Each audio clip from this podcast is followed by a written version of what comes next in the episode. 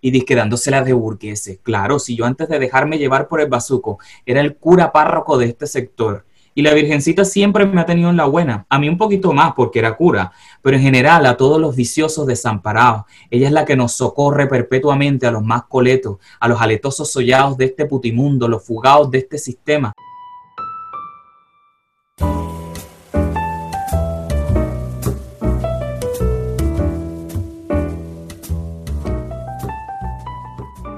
Hola a todos, yo soy Claudia Giribaldi de Entre Líneas. Bienvenidos a nuestro nuevo podcast en el que hablamos sobre literatura. Uh, hoy vamos a conversar con un escritor colombiano radicado en Nueva York que, y nos va a contar un poco sobre sus experiencias. Uh, antes de conversar con Juan de Dios, vamos a hablar un poquito sobre él. Eh, Juan de Dios eh, es de Cartagena, Colombia, es escritor, abogado y periodista, fundador y director de la revista cabezadegato.com colaborador en diarios colombianos como El Universal y El Espectador. Algunos de sus cuentos han sido premiados en concursos literarios, entre ellos Estad, Historias de la Gran Ciudad, 2015, y El Brasil de los Sueños, 2014. Otros de sus cuentos han sido publicados en antologías, entre ellas la antología del cuento corto del Caribe colombiano y Dos Pasos en la Oscuridad, La Letra con Sangre. En 2019 se graduó de la maestría en escritura creativa en NYU y actualmente vive en la frontera entre Bushwick y Richwood, Queens, en Nueva York.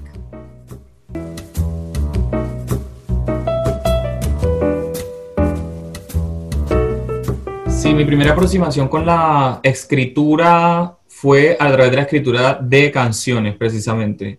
Y yo creo que no había escapatoria de que fuera así, por lo que te digo, de que el oído siempre está muy estimulado y y hay una cosa linda de Cartagena que es que hay, existe la posibilidad de escuchar en las calles mucha música en la calle. Hay muchos grupos que, que se ganan la vida bailando en la calle, que, que, hace parte como también de su lucha, como el baile también hace parte de la lucha por sobrevivir. Eh, y todas esas músicas, ¿no? Las, graba, las que le llegan a uno por la televisión, por la radio, pero también la que estaba en la calle, como que se, se utilizan el cuerpo casi que como de, de refractor. Y en un momento yo creo que eso tenía que salir.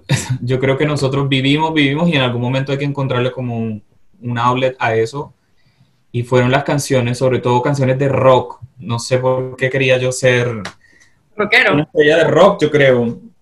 También de tanto ver MTV y todas esas cosas, entonces uno creía que, que el ideal era ser una estrella de rock. Pero también en el rock había como una manera de decir las cosas que me interesaba, que era como un poco más libre, un poco más atrevida, sin tanto filtro. Como que el rock siempre ha dado la oportunidad de que las personas tengan un poco la lengua suelta.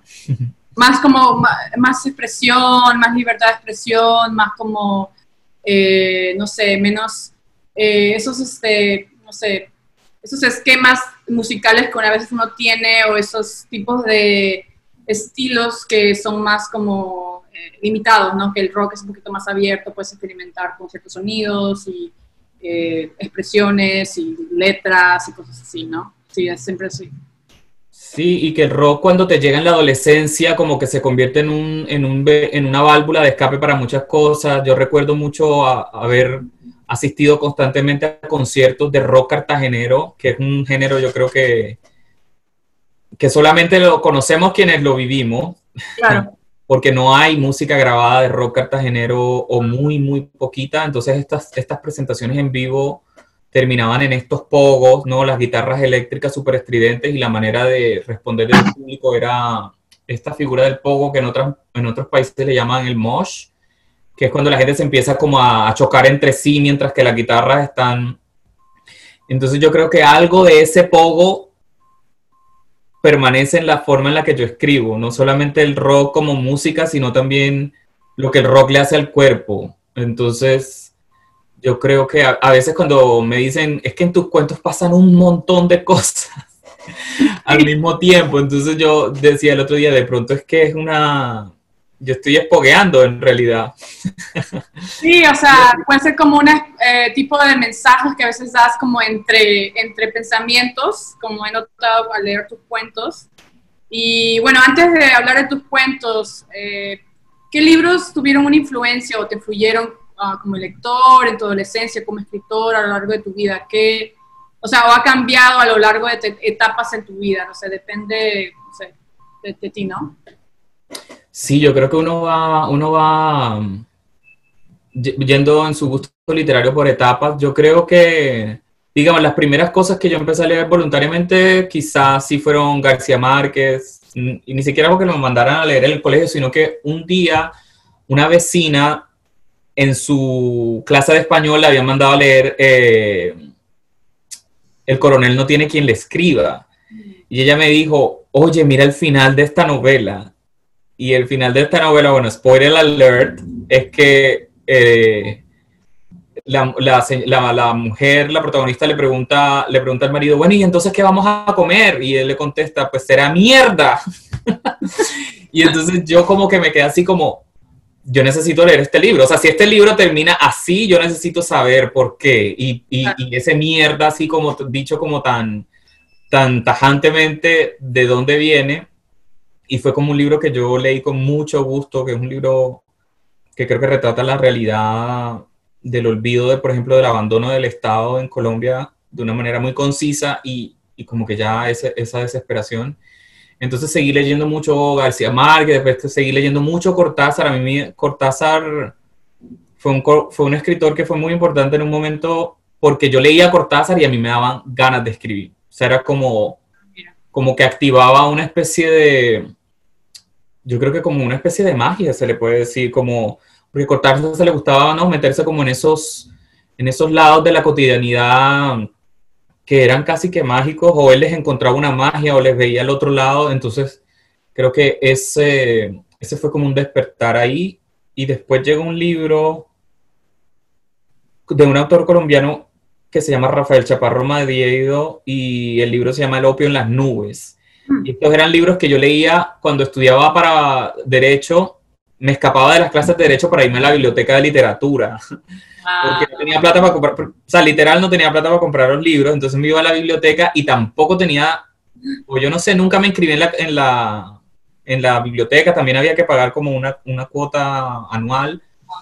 Y yo me iba a la biblioteca a leer dentro de la biblioteca y era una biblioteca muy linda que, que, que quedaba en el centro de Cartagena, que era la sede de, de, se llamaba la sede de San Agustín y tenía un patio bellísimo, entonces leer ahí era un placer total con las palmeras y, la brisa.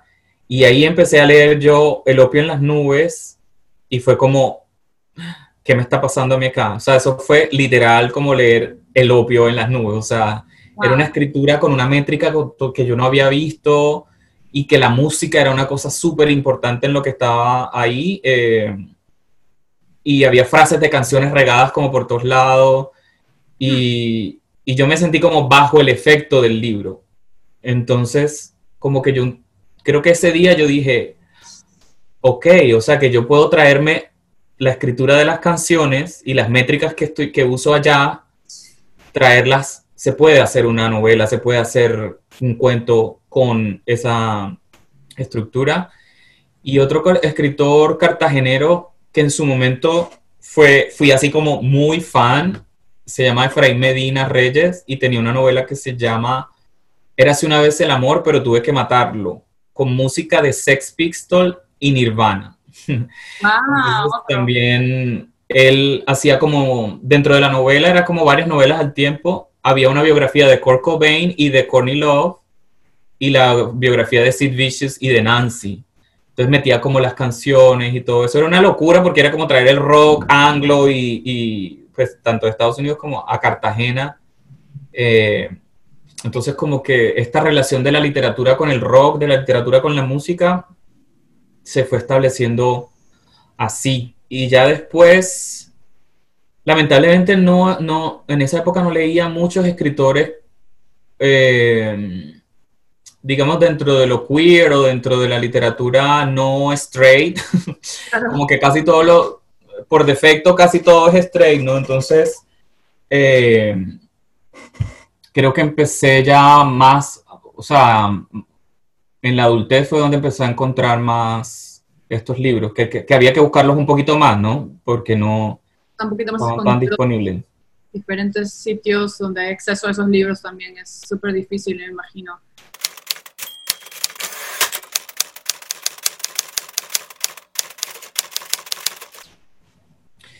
Yo creo que lo que me ayuda en ese proceso vuelve a ser el oído y sobre todo en mi literatura más reciente, lo que más me dedico es a tratarles de encontrar la voz.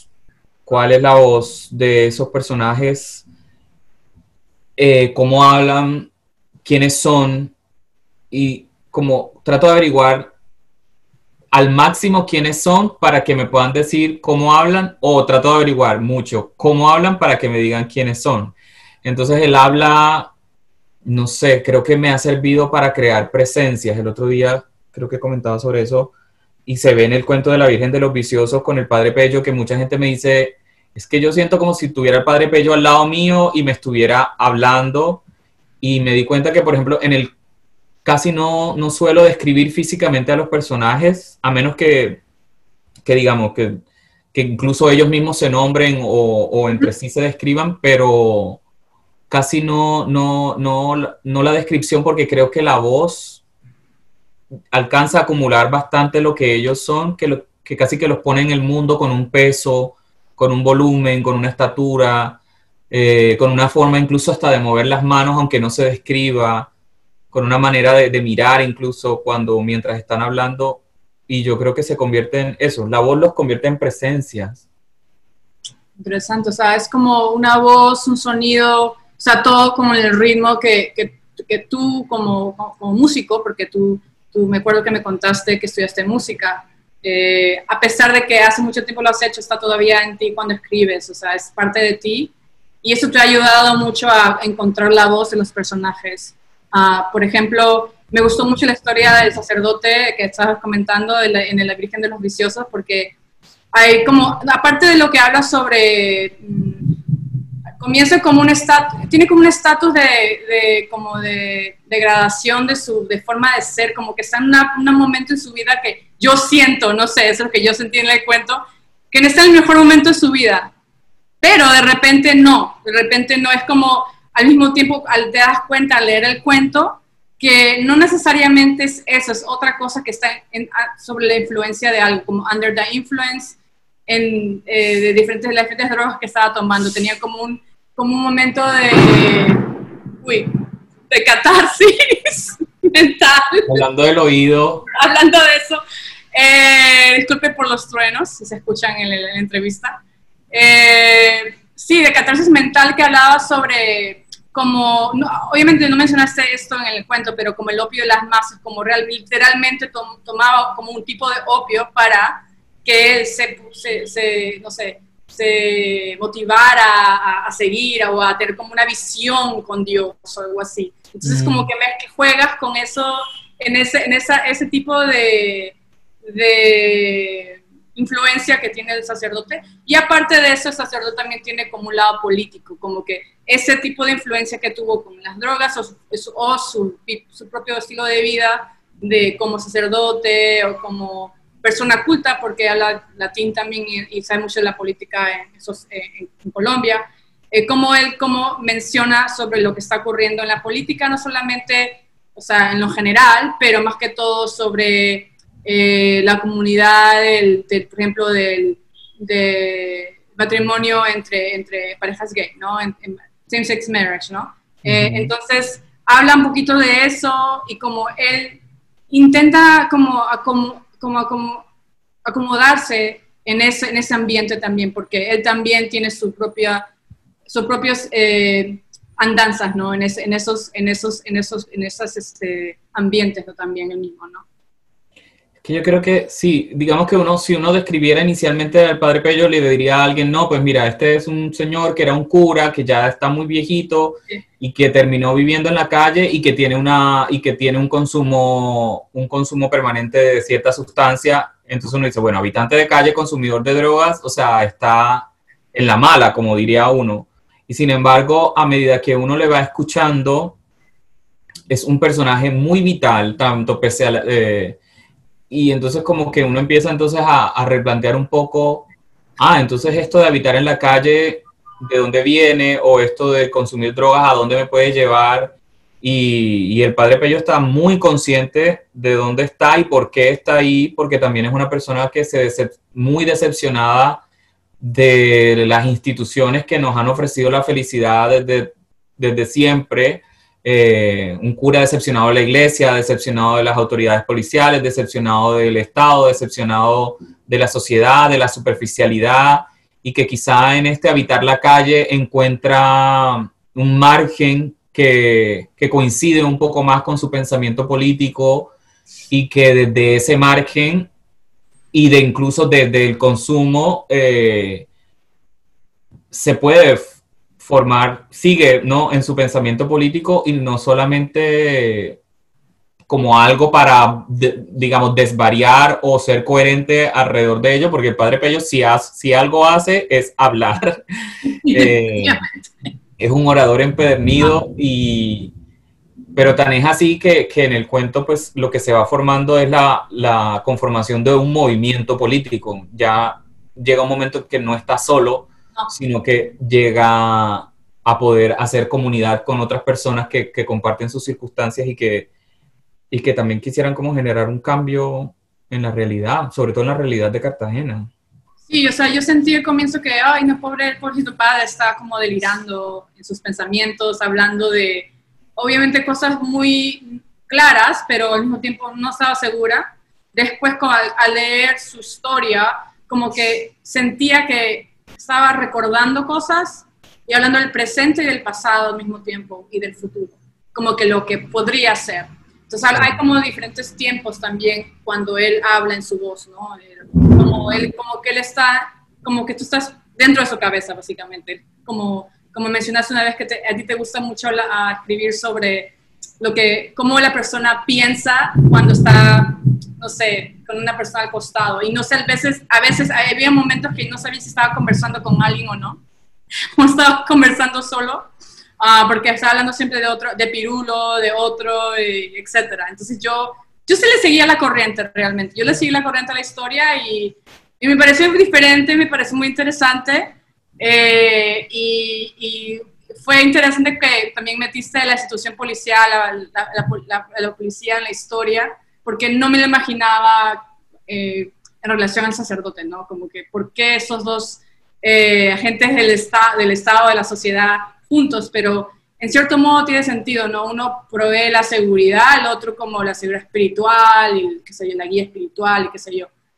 Pero obviamente hay, otro, hay más, más de eso en el cuento, aparte de lo que estoy mencionando, ¿no? Que quiero que los lectores lo lean y tengan sus propias opiniones, no quiero decirles mucho y, ahí se aventuren. Y otro cuento que leí eh, hace un par de días fue Una sustancia hecha en Colombia, que creo que es un, este cuento también lo acabas de publicar, me parece. Ese cuento está publicado, digamos que una, una primera versión de ese texto está publicada en la revista Temporales del programa de escritura creativa de, en español de NYU y mm, esa vez hicieron como una temática para celebrar los 50 años del Pride y, y está una sustancia en Colombia que es un texto es como un paseo, yo no sé, un paseo sollado, diría yo, por una isla donde todo cobra como un erotismo, como un estímulo. Sí, como hay mucho estímulo.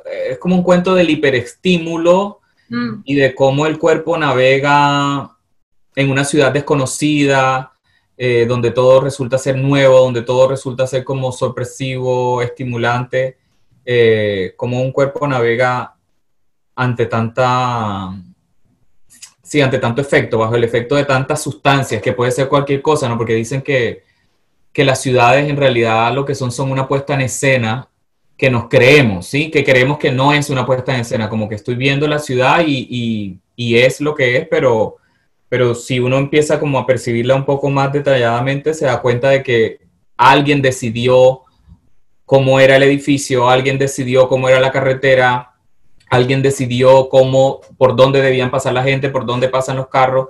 Entonces todas esas puestas en escena, como toda puesta en escena, genera un efecto en un espectador, ¿no? Porque al final a pesar de que somos parte del teatro de la ciudad, pues también la vemos como espectadores. Y eso en ese cuento encuentra un, como una explosión, eh, porque el cuento ocurre en Reykjavik, Islandia, que es como un lugar donde, donde la voz que está narrando quizá no se imaginó que iba a llegar y del que no tenía mucha idea, pero allá terminó. Y, y creo que también es, interesante la experiencia de ese personaje en cuanto a que descubre que este estar, este es un país que es una isla, ¿no? Entonces está como en medio de la nada, no hay frontera. Entonces ese no tener fronteras también es como una, una, sino más frontera que el mar, digamos. Eso también da como una manera de estar en el mundo y eso creo que es lo que provoca la forma en la que está escrito el texto, que, que es prácticamente como si hubiera metido, se narra más o menos lo que ocurre en una semana, se narra como si lo hubieras metido en una licuadora y luego ya, como quedó, así quedó impreso. Por eso es que tengo una versión un poco más reciente donde aparecen un poquito más de detalles. Oh, eh, porque ese texto tiene una particularidad que es que se convirtió, creo que en una criatura viva. Entonces es como un cuento que, que pareciera que no tiene fin porque siempre se podría seguir aumentando. Siempre se podría seguir aumentando y entonces a veces digo, este cuento no va a terminar nunca. o sea, una de dos. O, como una novela. sí, o ya no lo sigo interviniendo o, o cada vez siento que, que, hay como un hambre en ese texto de, de, de, contar más y más y más. Y siempre encuentra un lugar donde acomodar más información. Esta, esta cosa de ser como, como un cuerpo así sin frontera. También un poco eso lo que mencionaba ahorita, esa experiencia de la no frontera, creo que es lo que le permite al cuerpo moverse a donde quiera. Pienso que es, uh, el lenguaje también, porque incorporas palabras eh, juntas, juntas las palabras y creas otra palabra que explica como que la situación, el contexto de la parte del cuento. Por ejemplo, unas palabras como éxtasis fecho, por ejemplo, o prostilu, no, prostiturizado, por ejemplo. Entonces, palabras así que, o foto, me gusta esa, esa fototramar.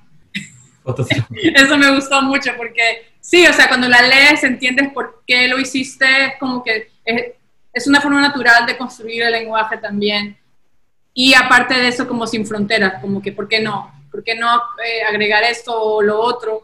Eh, otra cosita, bueno, que no está en este cuento, pero que he notado, en, no sé, creo que en este cuento eh, y el otro que todavía no he terminado de leer, es que también incorporas el lenguaje que, no, que tenga más, más inclusivo.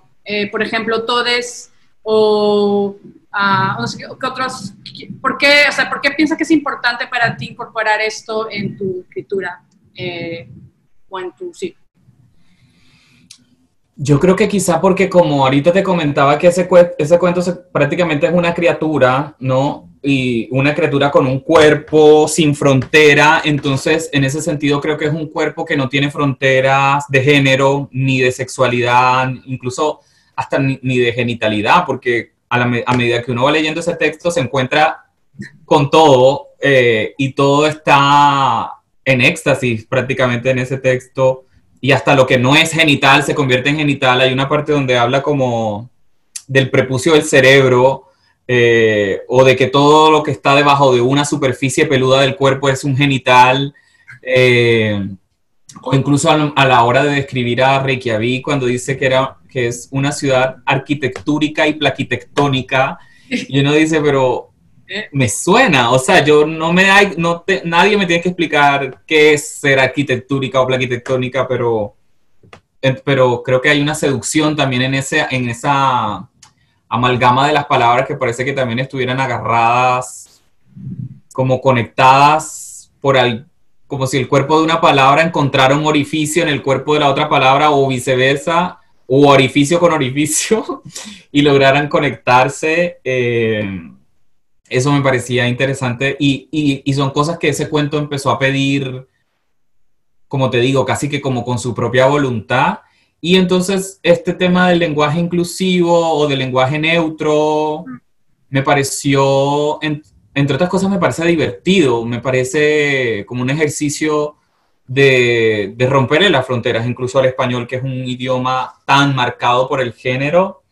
Eh, y creo que cambiarle como el género a las palabras las convierte en otra cosa. Mm, sí, porque todas las palabras, por ejemplo, en el español o en general en, las lenguas que cambian o se incorporan por otras lenguas, como en inglés, se incorpora al español o viceversa. ¿Por qué no incorporar esos cambios de lenguaje inclusivo? ¿no? Es como que eh, en ciertos casos se podría incorporar por lo menos en la literatura y después uno puede incorporar en el habla, ¿no? Porque en el habla es un poco más difícil, siento que es más difícil incorporar lo que, porque al menos cuando lo escribes está ahí, ¿no? Está ahí, no se mueve, es como un texto. Pero en el habla, en el día a día, como que las personas se sienten como cohibidas eh, o, o, o, que le miran... Como si estuvieran incumpliendo una ley, o sea, como... Como que te quedan como extraño, como que... ¿Me mm. entiendes? Es más, es más extraño, es más, es, no sé, se siente más diferente, ¿no? Que sí, o sea, no nunca había leído textos, o sea, es primera vez que un texto así con, con lenguaje inclusivo en literatura, o sea, tenía que leer un poquito más de otros escritores, pero sí, me pareció, me, me gustó, me gustó porque, sí, o sea, ¿por qué no? Porque no, no hay como ninguna diferencia entre todas y todas, o sea, sí, o sea, me, me, me gustó mucho esos cambios, esa innovación con escritura muy diferente eh, a lo que he leído. Uh, no he leído muchos escritores así como tú, así que eres muy eh, original en tu estilo de escritura. Y, bueno, ah, hablando de la literatura, ¿no? de estos géneros y nichos, ¿cómo, ¿cómo ves el estado de literatura en Cartagena y en Colombia, por ejemplo, en tu punto de vista? ¿Y, cómo ha y después de eso, cómo ha sido tu experiencia como escritor en Nueva York? Sí, a mí la experiencia de, mm, ahorita que hablábamos de, de, las, de las épocas literarias, hubo un momento en que yo estando acá en Nueva York me empecé a preguntar cuál era, cuál era mi lengua, ¿sí? Como que en Colombia parecía que ya estaba un poco convencido de cuál era mi lengua y además siendo abogado en donde se, donde se utiliza tanto un lenguaje muy formal, muy incluso a veces encriptado dentro de una belleza muy particular que tiene la escritura jurídica, porque no hay muchas palabras que solo manejan los abogados, entonces es casi como una lengua secreta ahí entre abogados para poder para poder cobrar más caro, ¿no? Para que el cliente no entienda mucho qué es lo que está pasando. Como todos los lenguajes, ¿no? De administrativos, como los médicos también. Sí, como que hay ciertas, ciertas disciplinas que tienen unas jergas muy particulares, entonces yo me empecé a preguntar, ¿no? Si estaba la música, si estaba lo jurídico, si estaba eh, la literatura como tal y en Nueva York fue donde más me empecé a conectar a leer escritores que estaban como más en mi onda. Eh, por ejemplo, empecé a leer a Rita Indiana, que tiene una novela maravillosa que se llama Papi, que es como así, también es como un viaje, uno queda bajo el efecto de, esa, de ese verbo que suelta Rita en esa novela y Rita es, es música también, tiene una, tiene una banda de merengue psicodélico. Eh, y en Rita me sentí como encontré, ella se dice la mostra. esta era la mostra que yo estaba esperando en mi vida para que me mostrara también como otras maneras de escribir, donde pudieran convivir un montón de cosas. Y empecé a leer, bueno, también a, a Lemebel, a Perlonger, a Luis Negrón, ¿sí? Como que ahí ya empecé a encontrar, yo creo que incluso como mi clan, o sea, o, mi, mi, tribu también, yo creo, eh, que lastimosamente en Colombia y en Cartagena no tenía muchas referencias en ese sentido porque mm, la literatura, digamos, ha habido experimentaciones y eso, pero no sé, al menos la que está más accesible es como la más formal, digamos. Mm. Entonces cuando empecé a encontrarme con todas estas voces... Eh, bueno, pausa. wow, Cuando encontré estas voces como que era lo que necesitaba para incluso liberarme yo también de, las de las fronteras que, había, que le había puesto a mi propio español y, o a mi propia lengua en general, que ya yo no sé ni siquiera si llamarle español. eh, Cambia cuando uno viene acá también. Y eso también tiene que ver con el estar en Nueva York eh, escuchando cuántos idiomas alcanza uno a escuchar en un solo día en Nueva York, en un solo viaje de metro, eh, uno pasea por, por muchas culturas al mismo tiempo, entonces esas, esas simultaneidades creo que era imposible que, que no empezaran como a permearse en mí y en mi voz y, y creo que esta escritura ha ido siendo resultado de eso.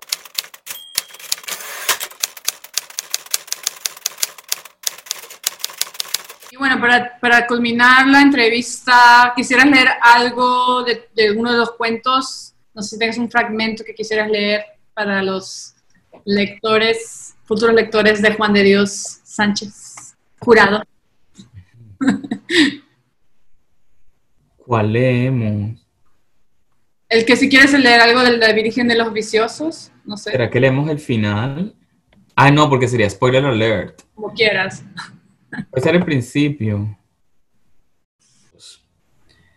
Eso fue ahorita, casi al mediodía, que se me apareció. El sol tenía el asfalto atarzanado gritando tornasoles a los cuatro vientos. Entonces fue que la vi, a la patrona, a la patroncita mía, la mamá grande de los viciosos, la puta que no nos parió. Eso fue ahí, ve, ahí mismito, aquí atrás de nosotros, en la avenida Santander, frente al Hospital de los Locos, donde el agua del mar pega un salto a la carretera que pone a patinar los carros. Ahí mismo se me apareció la que no tiene un pelo de santa, la maricona, la mamahuevo, la de las piernas en culebras que a cada paso merece una pasarela. La Virgen de los como tú y yo, los sueltacabales, los tumbatechos, los corretejas, los viciosillos pillos. Se me apareció como siempre, iluminándose la diosa, la que canta y baila, la que me socorre cada vez que siento que la abstinencia me va a matar y de repente, suaz. Llega ella y me envuelve con su manto y me canta, ¿qué es? ¿Qué es? ¿Qué fue? ¿Qué fue? Aquí está la droguita para desesperado. Llevaba unas gafas oscuras y una cola de caballo sin trenza, revoleada por la ventarrona. Venía así, olorosa alcohol de mucha poca monta, bandeándose por el separador de la carretera, medio vestía, medio en cuera entre el mar y los rascacielos, abriéndose paso entre los tornasoles coreados por el pavimento, y le dije, mamacita, regálame 500 barras, que es lo que le digo a todo el que se me cruza para ver si, se, si les dan el pecho si se les ablanda la querendona y me dan piadosos ese dinerito. Pero muy pocos, mi estimado Pirulo, muy pocos me estiran su hijo de puta mano para entregarme la limosna en mi áspera planta amarilla. Cuando se dignan a prodigarme, dejan caer la moneda asegurándose de no rozarme ni siquiera con los dedos, porque ajá, después tienen que irse a enjabonar las manos para lavarse de mí. Hasta habré sido yo el que los bautizó y mira cómo me pagan, parranda de pobretones, y disquedándoselas de burgueses. Claro, si yo antes de dejarme llevar por el bazuco era el cura párroco de este sector, y la Virgencita siempre me ha tenido en la buena, a mí un poquito más porque era cura, pero en general a todos los viciosos desamparados. Ella es la que nos socorre perpetuamente a los más coletos, a los aletosos sollados de este putimundo, los fugados de este sistema.